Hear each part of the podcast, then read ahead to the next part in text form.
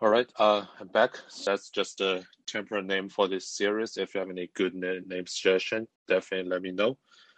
Um, so this will just be a introduction to some of the most um, popular um, apps, or in this case, um, games that are developed by um, teams in China, but uh, usually released uh, worldwide. Um, so today uh, we'll start with our first episode on this um, game called uh, Genshin Impact. Uh, since I work at a game development studio, so and game has always been my passion, so that's why I choose this as the first episode. Um, so just some uh, brief history on this um, game. It was first released in September uh, 2020 last year um, so right now it's just around one year anniversary. Um,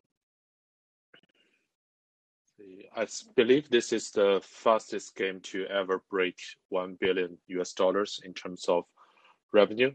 So even in, I think it took uh, Genshin Impact about six months to break one billion. Uh, the second fastest one will be uh, Pokemon Go. So this is definitely you could say the most uh, successful mobile game just in terms of um, the speed for it to achieve a grand uh, scale um, economic success. So Genshin Impact was made by a um, local um, Chinese game company called uh, MiHoYo. It's located in uh, Shanghai, so you know one of the largest cities in China, and it's co-founded by a few um, computer science students in uh, Shanghai Jiao Tong University. So, a really good um, engineering university in Shanghai. And this is actually um, either their um, fourth or fifth um, installment in the game studio. So previously they've released um, several games. I think the last one before Genshin Impact is called uh, Honkai Impact. Um, so their first game was a 2D um, like shooting game, and then they later on they brought on like 2D arcade game, and Honkai Impact was more like a 3D um, RPG game. So already pretty similar to um, Genshin Impact. Um, however, uh, the Honkai Impact game, uh, you can only play within a enclosed area for each battle. Um, so it's not really a an open world game like the Genshin Impact. So for Genshin Impact, um, if you've ever tried this game or watched the video, um, you can definitely tell that probably the first, um, I would say, 10 hours of the game, you definitely feel like you are just playing a mobile version of the Zelda Breath of the Wild. And um, I think even the developers they didn't really deny that you know they were borrowing a lot of the elements styles from the Zelda game. Um, partially that's maybe also the reason why they just have this huge um, initial success when they were released because you know Zelda was a very good game on Nintendo Switch and a lot of people definitely want to try something similar on, on mobile since you know Nintendo really uh, release any game on the mobile platforms. So um, yeah, pretty much right after they released on you know Android, iOS, and Windows, um, also PlayStation 4 in September last year, uh, they just start to accumulating this um, huge success not only in uh, mainland China, that's where their original market was for their previous games, but they also start to just collect um, huge uh, customer base outside uh, mainland China. So uh, just some of my personal views. I think one of their biggest um,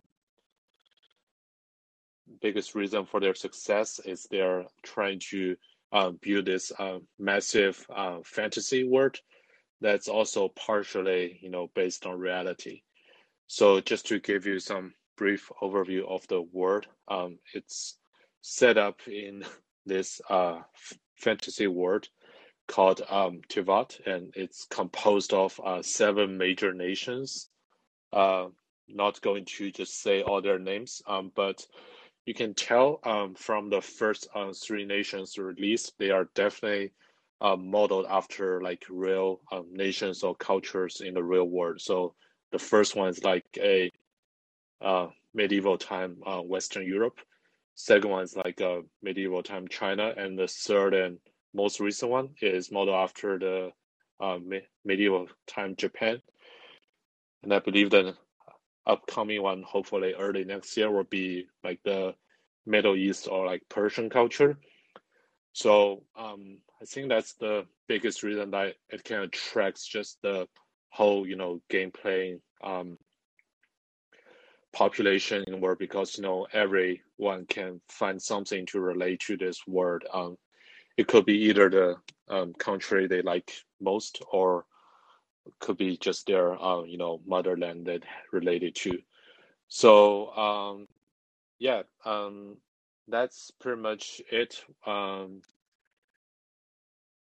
and I guess I can also kind of comment on the some other aspects of this game. Uh, for example, uh, the music uh, for this game is uh, really great.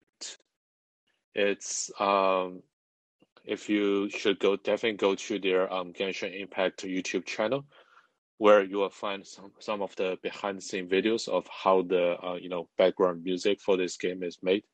For example, um, for the uh, first nation like the Europe inspired world. They went to the uh, London uh, Philharmonic Orchestra to record the music, and for the um, China inspired nation, they go went to the Shanghai Orchestra, and the third they went to the Tokyo Orchestra. So they always, uh, you know, go to the most famous um, orchestra in the nation where they drew their uh, inspiration from for each word and just try to have the best quality music.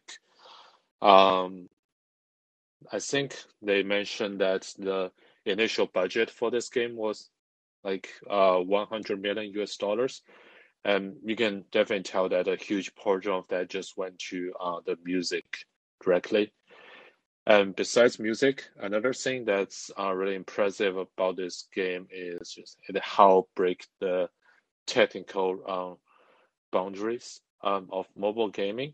So they still use this um, engine called Unity, which is a pretty uh, universal um, engine for developing games on you know mobile versions um, uh, for mobile platforms or for Windows or any other platforms.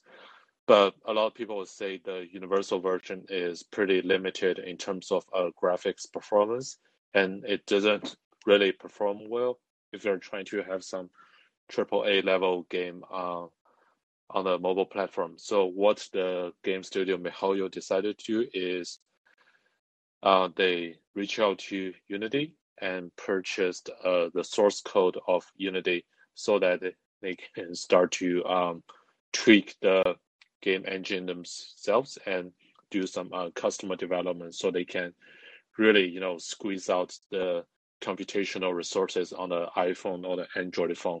So it, you can see it's um, pretty close to you know triple A title um, graphics performance on a mobile phone. So yeah, if you've never tried this game, I definitely would recommend it. Um, I guess the only downside would be it's uh, really um, eating your uh, phone storage because right now the current version I'm um, playing with, it's I think the iOS version it takes about uh, 15 gigabytes of storage. So yeah, just make sure you have uh, enough room on your phone. And yeah, that's pretty much all I have prepared. Um, if you have any uh, questions, um, definitely let me know. I'll just be hanging here for a while. Yeah, thank you.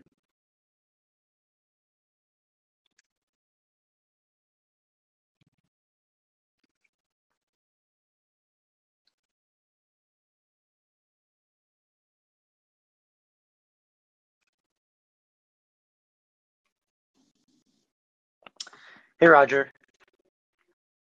Um, th- thanks hey, for your uh, introduction on that. That was, that was super interesting. Um, I uh, have a question that I'm curious to hear your opinions on.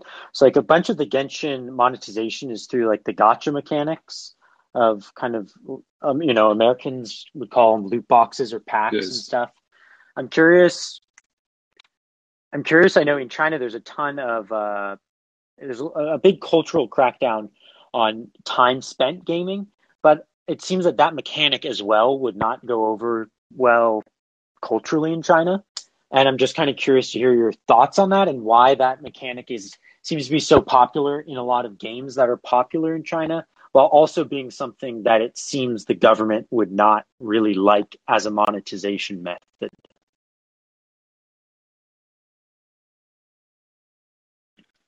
Yeah, thank you. Yeah, that's a very good question. Um, I'm just trying to um, give my best answers here, but um, if you need any follow up um, information, definitely let me know. So, yeah, so even like before the Chinese government um, tried to set you know hard um, time limits for um, especially people under the age of um, 18.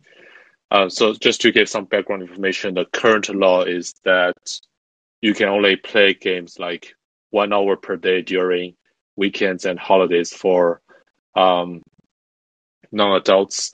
Um, but even before these laws um, appear, like I think a few weeks ago, um, what Genshin Impact and some other games did is they have a certain thing called like a, uh, what do you would say like a life uh, mechanism. So um, they have this certain resources which is kind of correspondent to how many um, tasks you can finish in the game. So even before that, they were try to um, like limit the game that people would spend in this game just on, on their own side. Um, yeah, but right now, obviously, you have these things uh, written into the actual uh, laws, so they have to just put a hard um, time limit on the game.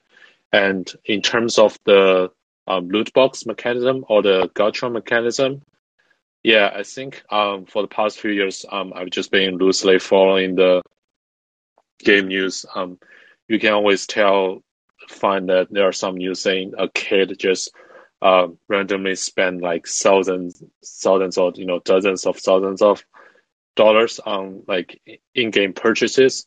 It could be either like you know um, specific items that are priced, or it could be a um, lottery ticket system. So that's what you know basic gacha means is you need to keep like draw the um, virtual lottery inside the game to get certain characters or um, objects.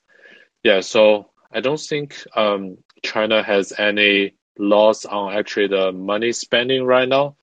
Um, usually it's more like an individual case. So if a kid spend too much money, then you know their parents found out, they would just go to the um, game company. Usually, um, it ends up being like a even before the lawsuit, the game company would just refund the parents to avoid any, you know, legal battles.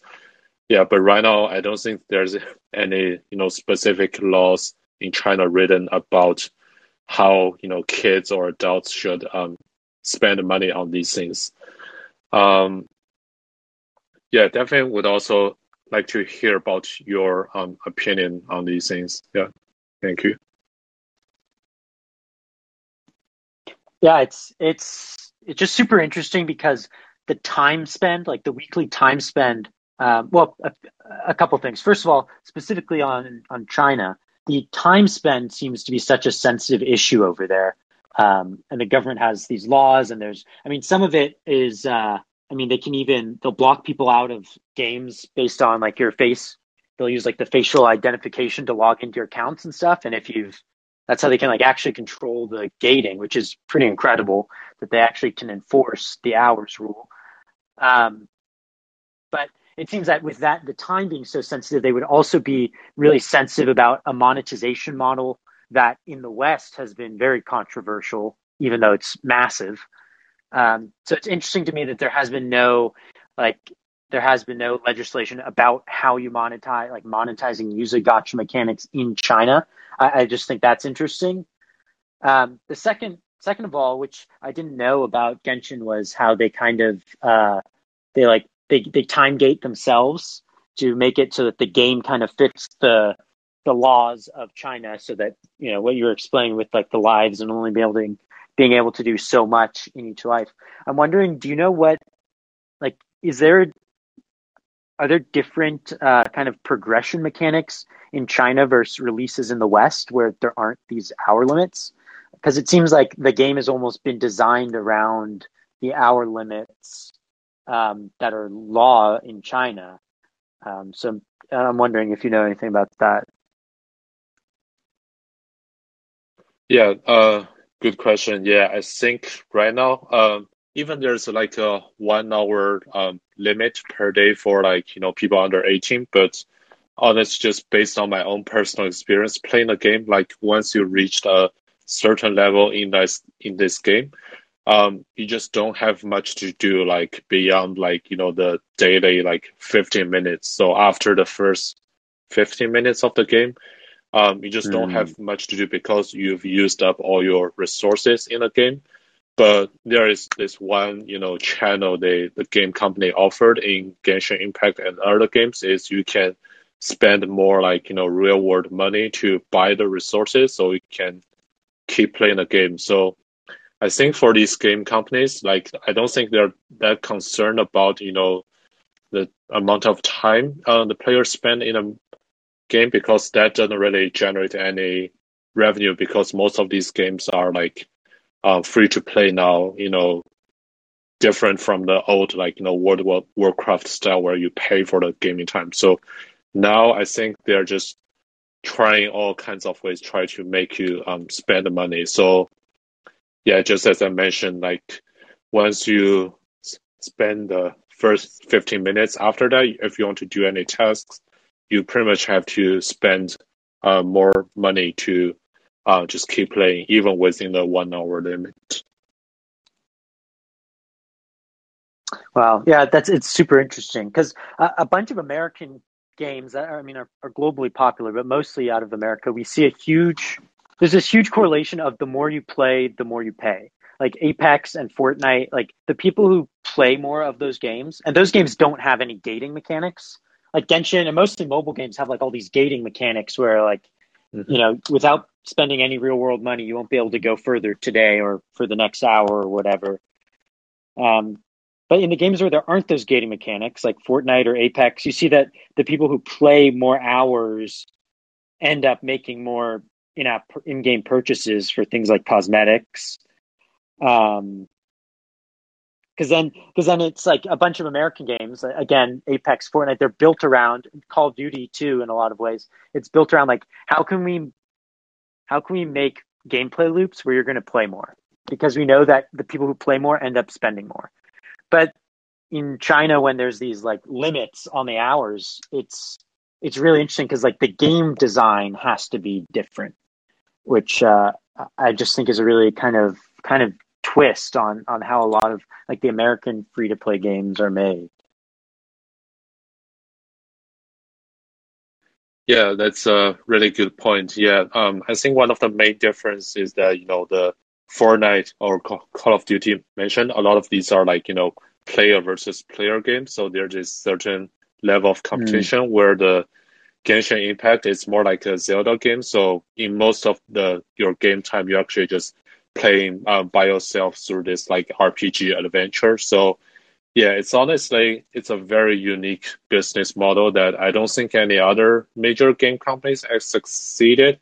It's like you just keep like you know spending money, but there's really any way you can like show off to your uh, mates in this game because you are most of the time just by yourself in this RPG.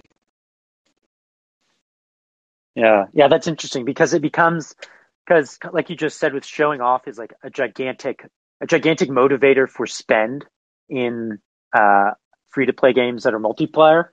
Because it's like we get you into this ecosystem where you're so happy to be here like this is your community and you want to be perceived as you know high status in this community. So you spend to get the the rarest skin or you know the coolest gun skin things like that.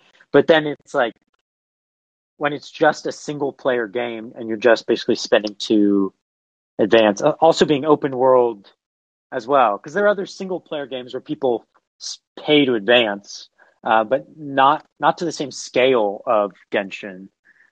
Um, it's yeah, it really is a very like such a unique game. Yeah, indeed, I agree. Yep. Um, yeah, I guess that, that, that's kind of all I all I have on it right now. It's it's super interesting. I think it's um, well, one question I have actually is I know that uh, Nintendo. So Genshin is extremely popular in China, but like Switch and the Nintendo hardware is available in China, but not overly popular. Any consoles are overly popular there, I don't think.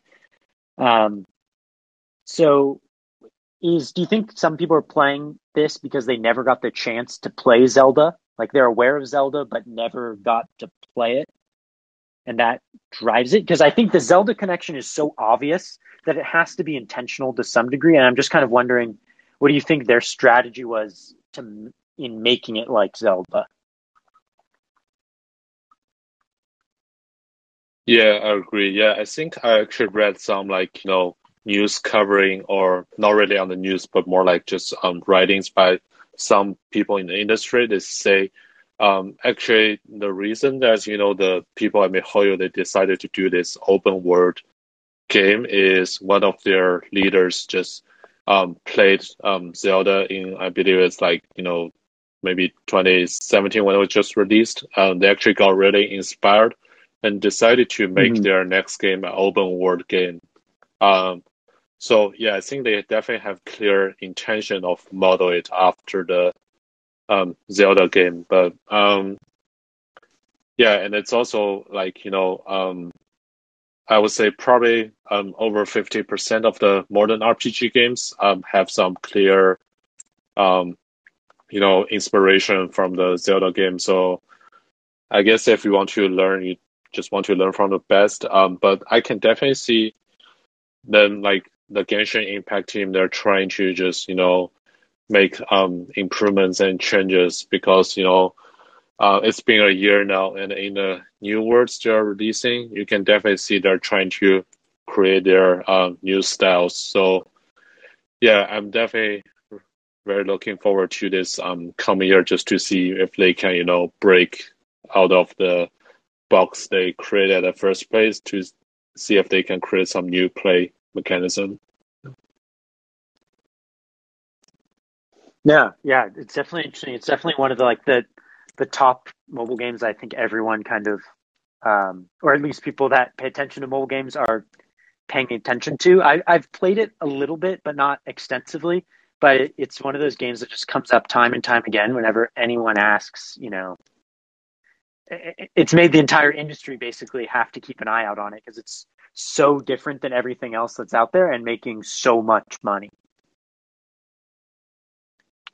Yeah, that's definitely true. Yeah, I think in the future episodes, I will definitely cover another game called uh, The Honor of the King. And I know it's made by Tencent, and they actually recently just collaborated with um, the company, I think the company behind, you know, Pokemon, they just released the Pokemon version of that game today called like the Pokemon Unite. So oh, that's probably the, I think mm-hmm. that's actually larger than Genshin Impact just because, you know, it existed longer. But yeah, I think these like unique Chinese examples are just really interesting to look at. Yeah, yeah, I, I totally agree. Well, thanks. I'm definitely going to listen to the next episode and uh, excited. Yeah, thank you for your time. Yeah, have a good night.